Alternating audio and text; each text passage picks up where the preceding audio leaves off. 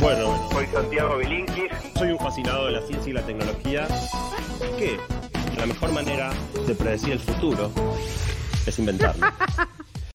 Em, Matías ah, decía que, que la idea era hablar de, de teletrabajo. Hablamos el mes pasado de teletrabajo. Y para los que no hayan escuchado, les resumo muy, muy rápido qué fue lo que planteamos. Eh, la cuarentena obligó a un montón de personas y a un montón de empresas a por primera vez tener la experiencia de trabajar desde sus casas. Eh, y pese al despelote que es la vida en cuarentena, nos llevamos varias sorpresas positivas. Por un lado, pensando a futuro, ya no solo en, la situación actual, con los chicos en casa, quedó bastante claro que en una situación normal, donde ya los chicos van a la escuela y la vida se normaliza, la productividad en casa es más alta que en la oficina, que nos ahorramos un montón de tiempo entre la ida y la vuelta al laburo, eh, y que también aumenta la satisfacción laboral. La gente está más contenta laburando desde la casa.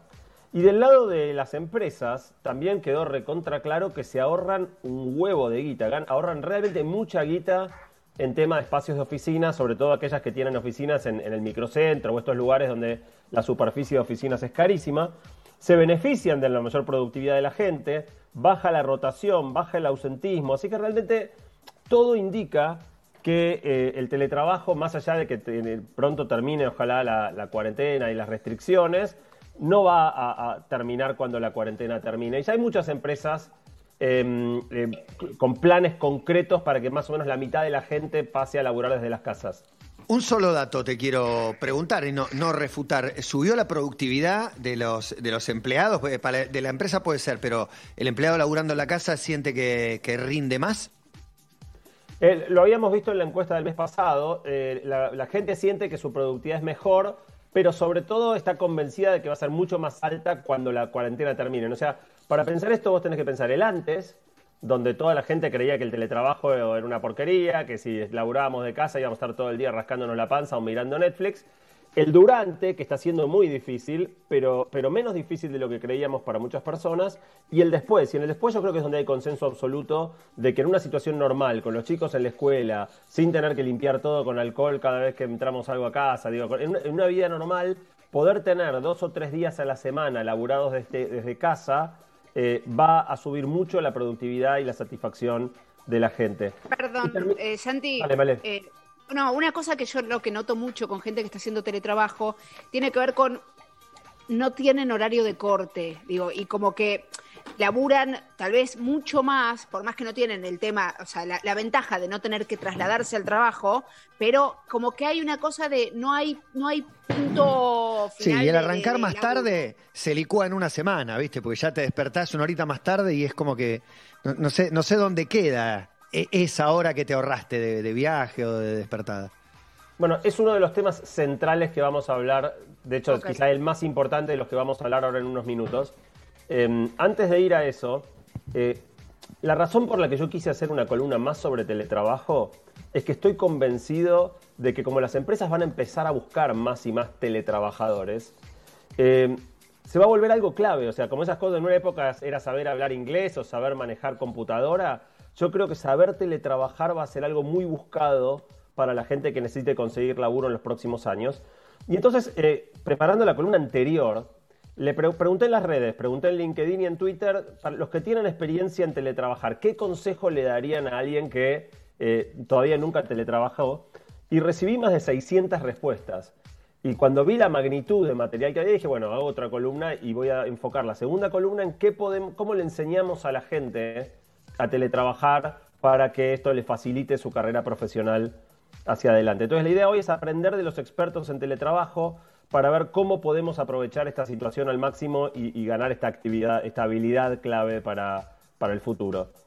La primera cosa que es muy importante decir es que lo que se vuelve remoto no son los puestos, no es el gerente de marketing, sino ciertas tareas.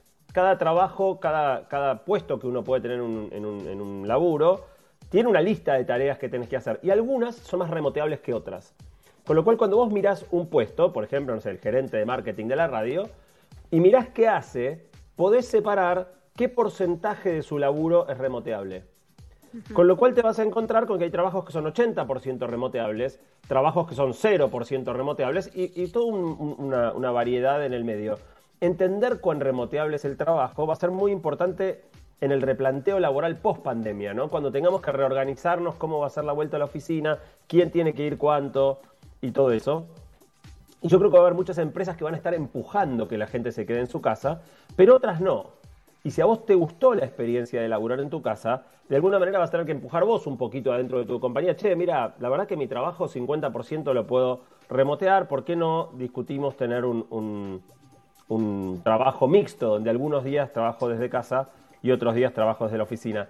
La otra cosa que quedó muy claro de la encuesta del mes pasado es que la gente no quiere trabajar solamente desde la casa. O sea, esto no es listo, no voy nunca más a laburar, me quedo siempre en casa, pero tampoco quiere ir a laburar todos los días, todos los días subirse al bondi y el ciclómetro. Entonces, yo creo que el futuro va a ser una modalidad híbrida donde la mayoría de las personas vayan dos o tres días al laburo personalmente en persona y dos o tres días laburen desde la casa. Y lo que voy a hacer hoy es dar seis claves que creo que van a ser fundamentales para poder teletrabajar de manera efectiva. Lo primero que vamos a ver una y otra vez es que lo genial del trabajo remoto es la flexibilidad que permite, pero precisamente lo que puede ser que todo se vaya al diablo es la el exceso de flexibilidad si nos vamos eh, de roja. Con lo cual el gran desafío que vamos a ir encontrando una y otra vez en, en las seis claves es encontrar un equilibrio donde aprovechemos las ventajas de la flexibilidad del teletrabajo sin irnos al carajo. La primera clave es contar con un lugar adecuado. Eh, y acá empezamos con el tema de la flexibilidad. Algo bueno de laburar en casa es que si querés podés trabajar desde la cama, en un día lindo te podés ir a trabajar al balcón, incluso podés trabajar de afuera de tu casa, te vas a un barcito, te vas a un parque, te vas a un espacio de coworking. Pero si como pensamos esto se vuelve algo permanente, esas opciones van a ser para darse un gustito de vez en cuando. O sea, no es que a partir del lunes yo laburo todos los días en la cama o laburo todos los días en un bar. No, la columna te queda destrozada igual. ¿eh? sí, sí, arruinada. Siga, no lo quiero interrumpir porque siempre terminamos spoileando o diciendo algo. Perdón, perdón. no, no, pero lo, decía por mí, que, que las ocho horas de laburo, para mí, la reemplazás por cuatro. Con dos a la mañana, pero esas dos no te distrae nada. Y dos a la tarde, capaz que le empatás. Pero déjenlo seguir. Perdóname. No, todo bien, todo bien, todo bien. Eh, bueno, decía, es muy importante tener un lugar adecuado. Esto, por supuesto, es muy variable en la posibilidad de cada uno, ¿no? O sea, el que vive en un ambiente o que vive con mucha gente en la casa, esto es mucho más difícil y estamos hablando de, que cada uno haga lo, lo, mejor que pueda. Pero la realidad es que como los que, los que estuvieron trabajando en cuarentena ahora descubrieron lo importante de tener cierto grado de privacidad, ¿no? Es muy difícil trabajar si tenés a los chicos gritando en la misma habitación, o al perro, o a la gente este, circulando por la casa, con lo cual eh, es muy difícil concentrarse si no estás en un lugar tranquilo.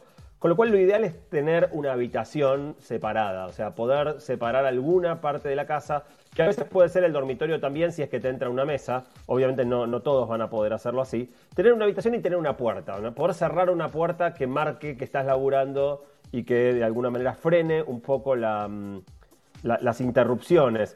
Eh, una buena idea puede ser poner un cartel en la puerta, como hacemos en la radio. Vieron que en la radio está este cartel, cuando la radio está transmitiendo en vivo, uno desde afuera del estudio sabe que cuando no tiene que entrar porque, porque está la radio al aire. Bueno, de alguna manera tener algo que le indique al resto de la familia cuando estás laburando eh, y la puerta está cerrada y no es un buen momento para interrumpir.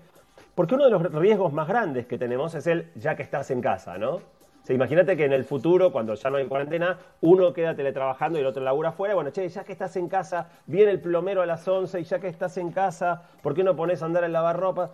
Eh, y de nuevo, poder hacerlo es parte de la flexibilidad del teletrabajo, que está buenísimo, pero si te pasás de roja con el ya que estás en casa, realmente eh, la calidad de tu trabajo se, viene a pique.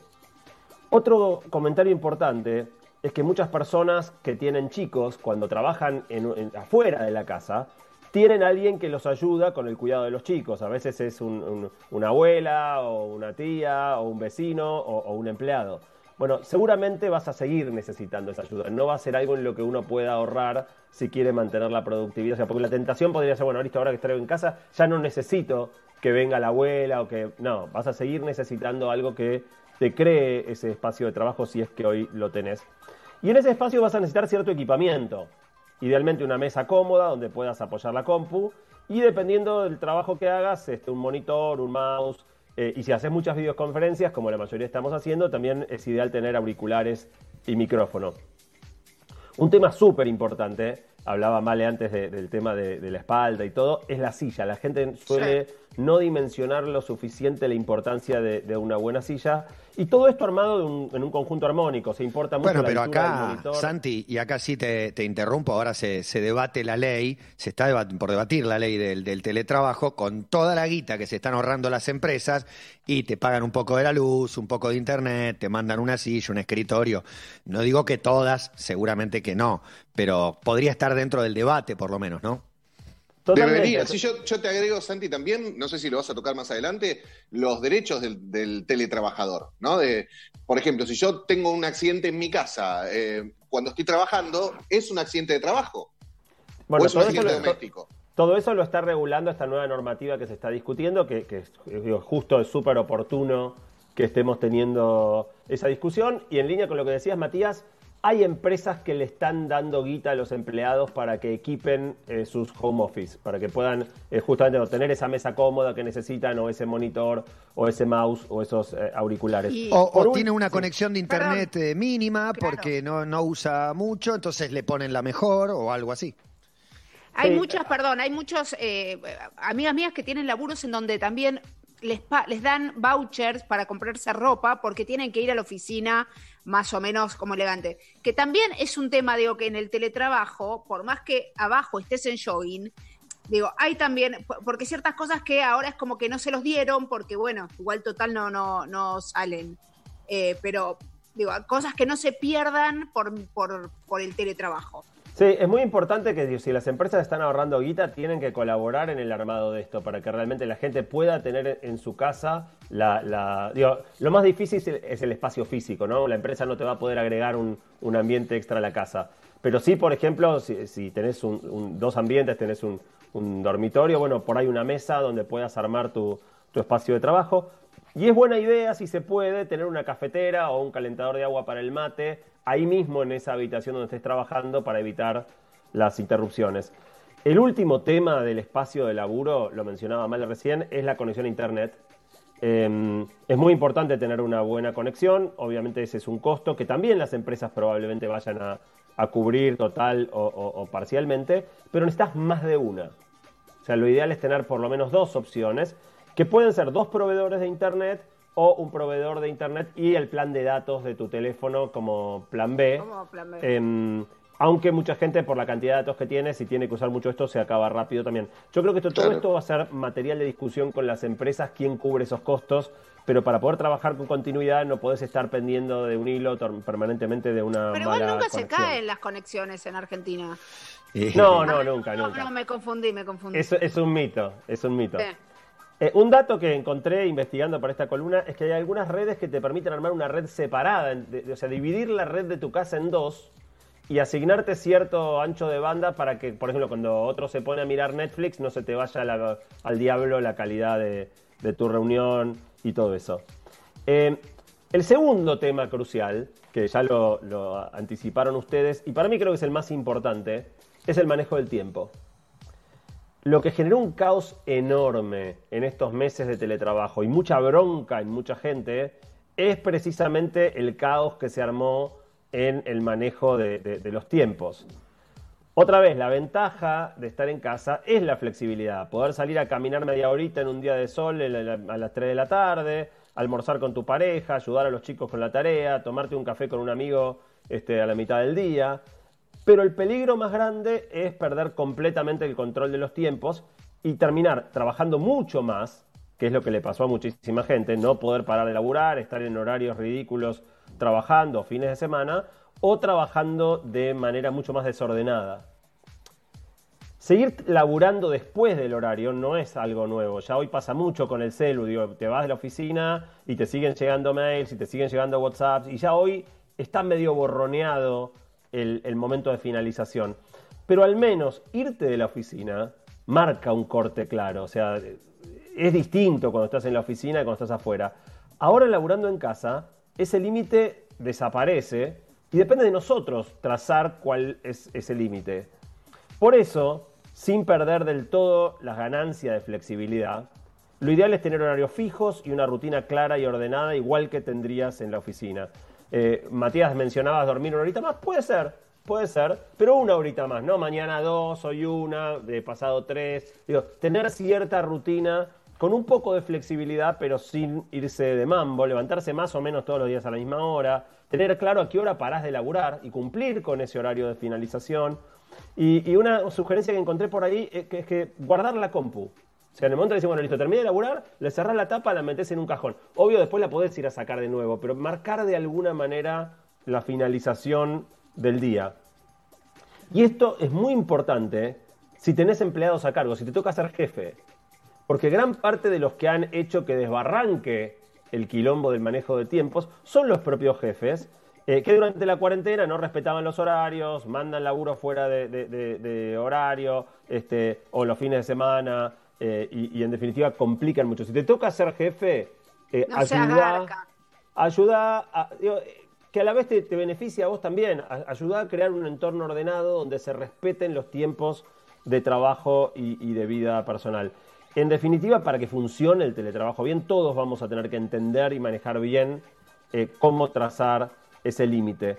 Y algunos trabajos permiten más flexibilidad que otros. Hay trabajos donde realmente vos estás todo el tiempo interactuando con otros, o otros necesitan que para las 3 de la tarde le presentes el que sé yo. Bueno, ahí vas a tener que ser más rígido. Otros que son más laxos vas a poder hacer más esto del cafecito a las 3 de la tarde, me doy una vuelta manzana y me quedo un ratito más eh, después.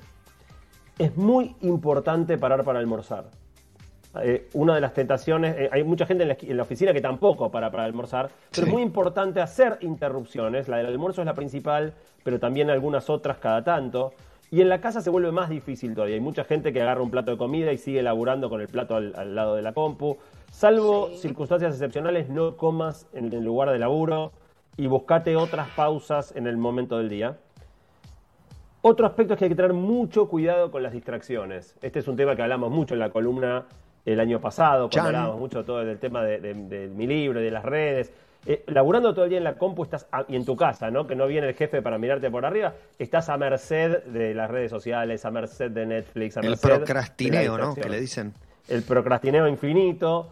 Eh, y cada vez más las compus o las apps tienen un modo foco que te permite anular las notificaciones, anular que, no, que, realmente no, no, te, no te interrumpan. Y el último consejo, antes de cerrar la cuestión de tiempo, es eh, poner un límite a la cantidad de, reuniones que armas. Porque si te llenas todo el día de reuniones por Zoom, por Meet, por lo que sea, en definitiva después no tenés cuándo hacer eh, realmente tu, laburo, pero aparte se vuelve muy agotador. Las reuniones eh, por videoconferencia son más cansadoras que las reuniones en persona. Y entonces es importante agendar, volcar en tu agenda tiempos de laburo, tiempos donde no vas a hablar con nadie, no te vas a reunir con nadie, vas a, hacer tu laburo, dejar marcados esos momentos porque si no después eh, desaparecen. Hay varias metodologías de administración del tiempo que se pueden usar. Eh, Martu Rúa tiene un, libro sobre eso, hay bastante escrito sobre eso. Hay un método muy famoso, el método Pomodoro. Yo no voy a profundizar en eso acá, pero el que quiera aprender más de, administración del tiempo, hay un montón de cosas que, que se pueden hacer. Y la última cosa para pensar eh, es que esto nos da la oportunidad de recuperar una fantástica costumbre antigua de, la Argentina, que es la siesta. No la mega siesta, no me tiro tres horas a polillar, pero la siestita de media hora, 40 minutos después de comer para seguir este reforzado, que en la oficina es absolutamente imposible. Acá de repente creo que la, que la hacemos los porteños, por lo menos, que, es un hábito que no, no tenemos, por lo menos desde que yo soy chico casi no tenemos. En verano, si vas a una playa o si a un lugar así, viste que como no es horario de estar y después de comer, podés llegar a dormir un ratito. Si no, es, no veo otro momento del año en el que me pueda llegar a tirar media hora o cuarenta, bueno, obviamente con este horario. semana, un domingo. Sí, poco común igual, ¿eh? Una monona. Teletrabajando esa puerta se abre y hasta es una siesta en tu propia cama, digamos. Eh, de nuevo, si te vas a polillar tres horas, estás complicado, pero si media, hay gente a la que media hora de siestita, después salís este, totalmente renovado y con más pilas para lo que te queda del día. ¿Y, usted recomienda meterse en la cama o hacerla sobre el cubrecama, doctor? Eh, eh, esos son gustos. ¿Pijama, calzones o así vestido? Igual, teletrabajo no te pones un jean nunca más en tu vida. Ahora en, un ratito, en un ratito hablamos de eso. Em, última cosa de tiempo. No es por eh, Matías, yo nunca le haría eso. Chicos. Ah, jamás. Eh, No, la última cosa del tiempo, eh, que también la mencionó Matías antes, eh, están, están perspicaces, Uy, no está mal que, que- que mencionen las cosas, eh, es que ah, no, no se olviden que recuperamos 70, 80 minutos por día. En promedio, se- digo, cada uno, alguno puede ser menos, ¿no? Pero el promedio Claro, de la más. encuesta del mes pasado eran 70, 80 minutos diarios entre la ida y la vuelta. No regalemos ese tiempo. O sea, pensemos de verdad para qué lo queremos usar, si es para hacer actividad física, si es para pasar más tiempo con nuestros hijos, si es para laburar más, pero que sea por una decisión, no por, por presión o por inercia, si es para, para mirar serio, no, no- no perdamos el control de, de esa ganancia de tiempo que tenemos. El tercer tema es cómo interactuar con los demás. Eh, en general nadie trabaja solo, ¿no? Casi todos trabajamos en organizaciones donde hay otras personas que eh, trabajando en equipo con nosotros, pero en tu casa estás solo. Entonces estás trabajando con otros, pero solo. Y entonces hay que cuidar mucho más la comunicación y la coordinación con tus compañeros de laburo. Esta es la gran diferencia con estar en la oficina. El riesgo es que quede cada uno laburando en una isla, haciendo cosas inconexas, que se dupliquen tareas, que se incumplan los tiempos de lo que otro necesita. Y por eso el teletrabajo requiere destinar bastante más tiempo a sincronizarse y a comunicarse con los otros. Un tema clave es consensuar vías de comunicación. Hoy se abusa mucho del WhatsApp, de la expectativa de que todo se conteste urgente. Y la verdad que muchas veces interrumpís a alguien y, lo, lo sacás de lo que tiene que hacer. Entonces, eh, tener claro, bueno, para qué tipo de comunicación usamos mail, para qué tipo de comunicación usamos WhatsApp, en qué ocasión pactamos una llamada, en qué ocasión pactamos una videollamada. Es muy importante en reuniones mixtas, donde hay gente que está en la oficina y gente que se conecta remota, evitar el nosotros y ellos. Es bastante común que si tenés gente presente, los que están colgados eh, entrando desde afuera queden pintados en la reunión. Hay que ser muy cuidadosos de que eso eh, no pase. Y también ser muy cuidadosos de qué, comunicamos por mail y qué decimos eh, en persona. Hay un montón de cosas que el tono de voz, la expresión de la cara, son cruciales para que el otro reciba bien el mensaje que, le estás dando, ¿no? Especialmente si es un mensaje más duro, de algo que no estuvo bien. Eh, el tono es fundamental. Un mail puede sonar mucho más crudo, mucho más tajante que la intención del que dice y generar bastante quilombo. En las videoconferencias, ante la duda, usar la cámara encendida. Hablábamos cuando hablamos de educación que los chicos no quieren prender la cámara. Los adultos tenemos que prender la cámara porque hay mucho de información en, la- en las expresiones y, y- y en, en los modos en que las cosas se dicen para evitar los malos entendidos.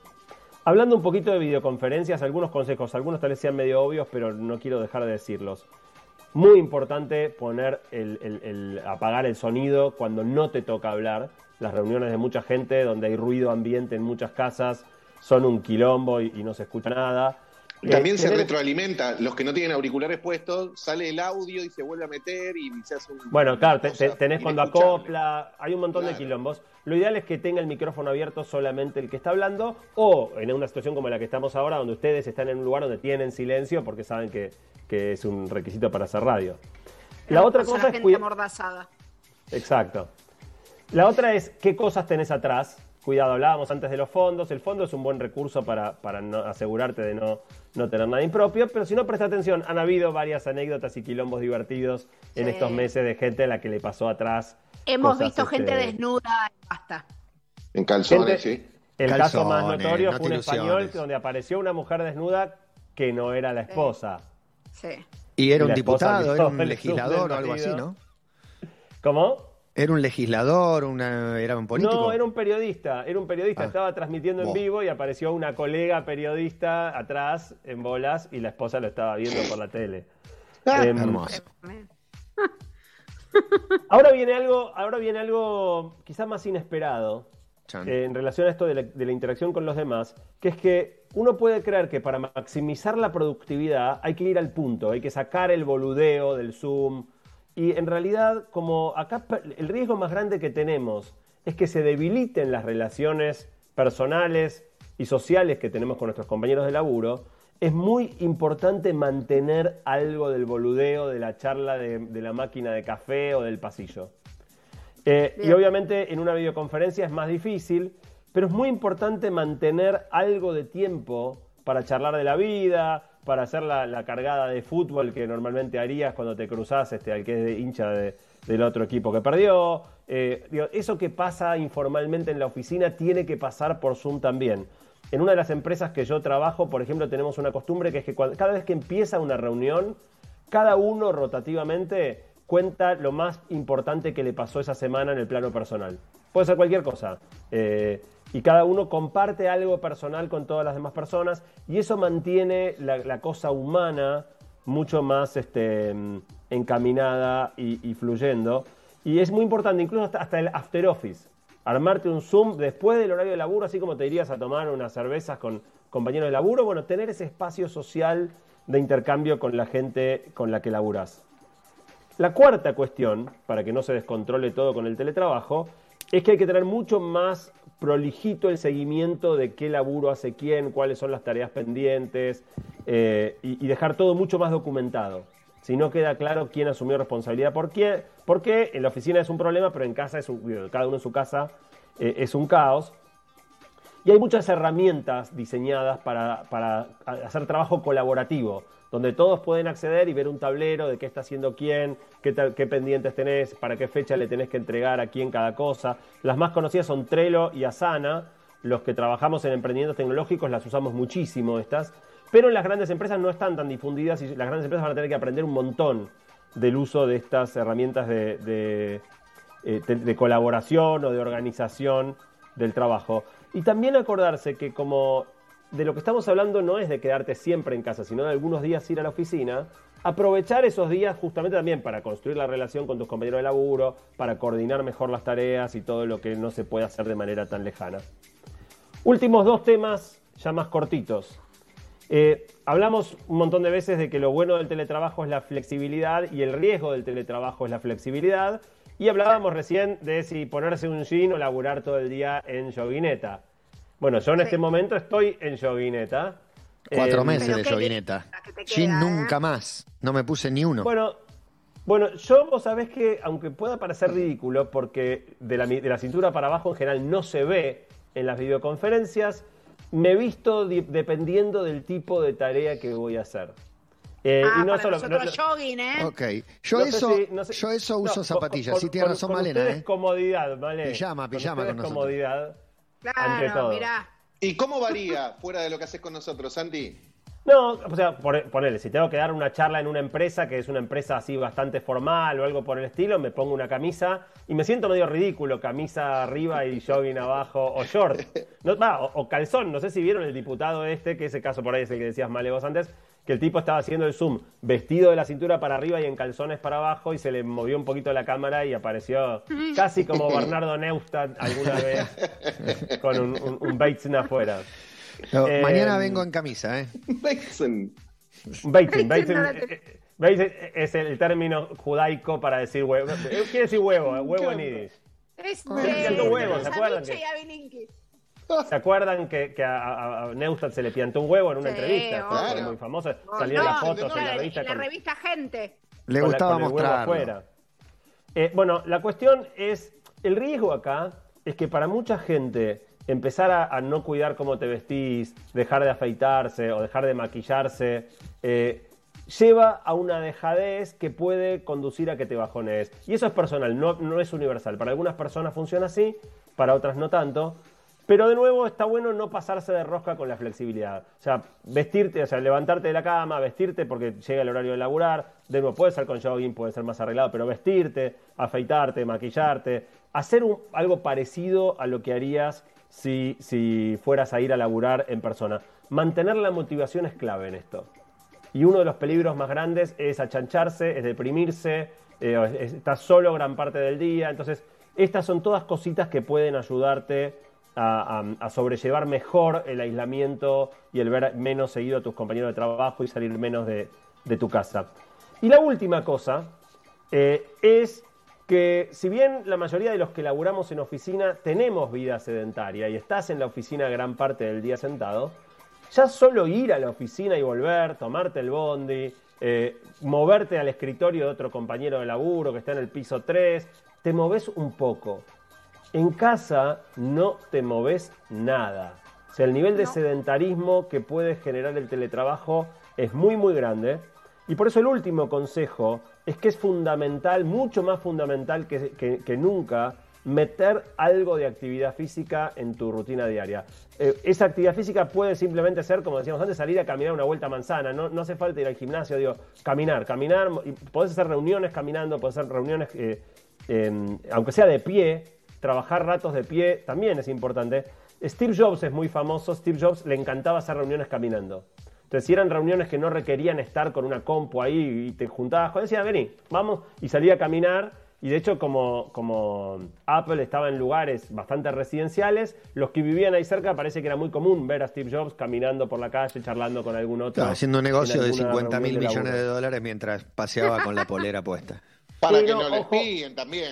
ojo, ojo, Mati, que eso es el final de Steve Jobs. Steve Jobs la pasó muy mal en el medio, ¿eh? Y el tipo, acordate que lo rajaron de la empresa, se fue sin un mango y después volvió y después este, tuvo, fue una vida. Sí, para mí la pasó mal siempre. Cuando tuvo guita, cuando tuvo éxito, cuando no lo tuvo. La sensación es que nunca la pasó muy bien. Tenía una personalidad de mierda, la verdad. O sea, era un tipo muy, muy, muy complicado él, ¿no? O sea, muy torturado. Eh, sí, la verdad que sí. Pero bueno, para redondear este último punto, es muy importante incorporar en la rutina de teletrabajo algo de actividad física en, diferentes momentos del día. Para terminar, hay, eh, tenía tanto material que hay varias cosas que no me entraron en esta columna tampoco, pero ya no voy a hacer una tercera. Simplemente quiero anunciar lo que no estamos cubriendo para que el que quiera profundizar un poco más pueda. Okay. Eh, todo un capítulo enorme. Acá hablamos del lado del empleado, qué tenemos que hacer nosotros, cómo organizar las cosas en casa, cómo manejar los tiempos. Pero para las empresas esto también es un cambio enorme y hay muchos cambios, desde el más obvio de que ya no podés controlar a la gente por horario y la tenés que controlar por objetivos. Hay un montón de cambios que las empresas van a tener que hacer y hay mucho material muy interesante sobre cómo adaptar las empresas y la relación, los jefes y todo al teletrabajo. Eh, para los que les toque liderar este proceso eh, manejando una empresa por ser emprendedores o por ser gerentes, eh, investiguen este tema. Hay algunas empresas en el mundo que son 100% remotas. O sea, empresas que no tienen oficina, nunca la tuvieron, nunca la tendrán. Las más conocidas se llaman GitLab, Zapier y Automatic. Automatic es la que hace el, el WordPress, lo que se usa para publicar los blogs y todo eso. estas tres compañías son los pioneros mundiales del laburo 100% remoto y tienen un montón escrito muy bueno que el que tenga ganas de profundizar puede entrar a leer. Sobre todo GitLab tiene unas cosas espectaculares escritas a disposición de cualquiera que quiera leer y saber mejor. Y la otra cuestión es profundizar en esto que hablé muy por arriba de las herramientas de colaboración. Hay un montón, yo antes nombré a, Trello y a Sana. Slack es muy, muy importante como herramienta de comunicación dentro de las empresas. Calendly para, para organizar calendarios. Notion para organizar tareas. Loom, que es una para grabar videitos con la pantalla de la compu y comunicar a, la gente, Microsoft Teams, hay un montón, no voy a llegar a profundizar en eso. El que realmente quiera formarse más en profundidad en cómo teletrabajar o cómo transformar su empresa para el teletrabajo, acá tiene varias puntas del ovillo para, ir tirando. En definitiva, para cerrar, si logramos aprovechar todas las ventajas que nos ofrece la flexibilidad, de laburar en casa, estar de a ratos en el balcón o en la cama, eh, a veces vestirnos y a veces no, eh, poder salir a las 3 de la tarde a hacer una caminata o encontrarse con un amigo, pero a la vez no exageramos en la flexibilidad, yo realmente creo que esta, esta nueva manera de trabajar mixta, yendo a veces al laburo y a veces no, realmente nos va a poder mejorar muchísimo la calidad de vida futuro. Ojalá, digo, en dos años cuando escuche de vuelta esta columna, eh, vea que, realmente pudimos lograr hacer un cambio muy positivo con esto. Claro, menos mal que vino la pandemia, che, al fin, al fin tuvimos la obligación de teletrabajar, Santi, se te cumplieron todos, tus sueños. Lástima los 11 millones de contagiados, etcétera, pero bueno, eh, un pequeño sacrificio para, para un paso adelante, ¿no? Esta, la evolución del Tauro. No, vos fíjate que es loco, pero no fue planeado, pero todas las columnas de este año, esta es la quinta, tuvieron que ver con buscarle algún lado positivo a la locura que estamos viviendo. Eh, digamos, desde los cambios que podíamos replantear de nuestra vida y del ambiente, eh, el, posible impacto en, la educación, después eh, nos metimos en el mundo del laburo. O sea, yo creo que, que, obviamente la situación es muy difícil para todos y más ahora que el número de casos y de muertes viene aumentando. Digo, nos esperan tiempos duros por delante. No, no, por supuesto. Pero yo realmente creo que, que en varios aspectos vamos a poder sacar algunos aprendizajes que, que, nos dejen mejor parados después de que esto termine. Pero es evidente, Santi, que, que los cambios eh, son por algo. En general hay, hay, algo que genera un cambio. Un cambio drástico no se da simplemente voluntariamente, me parece, ¿no? O sea, la idea del teletrabajo y demás, en general hay algo que rompe, no sé, grandes cambios después de la Segunda Guerra, después, después de la Torre Gemena, no sé, cada vez que pa pasa algo que motoriza por ahí eh, la necesidad de los cambios que, que, ahora estamos viendo. Obviamente la pandemia es, eh, es muy lamentable y sigo teniendo la duda de si vendrá una temporada de pandemia, no digo todas seguidas ahora como los huracanes, pero si mi hijo de grande va a contar las varias que tuvo o si será la anécdota de esta solamente. Bueno, les spoileo para adelante. El tema que más me está interesando en este momento, pandemia? siguiendo con esta línea de los cambios que va a dejar la, la pandemia, es todo este despelote del uso de información personal por parte de las empresas y de los gobiernos eh, en esta transacción que se genera de cambiar, que nos den seguridad, pero a cambio cedemos un montón de información nuestra o de monitoreo de los gobiernos o de las empresas sobre, sobre las personas. Ese es el tema que me voy a meter a investigar en el próximo mes y que espero venir a, a contarles el mes que viene. Dale, Santi, siempre interesante. Arroba Bilinkis para más datas, eh, lo chequean todo en sus redes. Eh, Santi, un placer hablar de teletrabajo por Zoom, obviamente. Por supuesto. Suerte, muchachos, hasta el mes que viene. Abrazo Adiós. grande.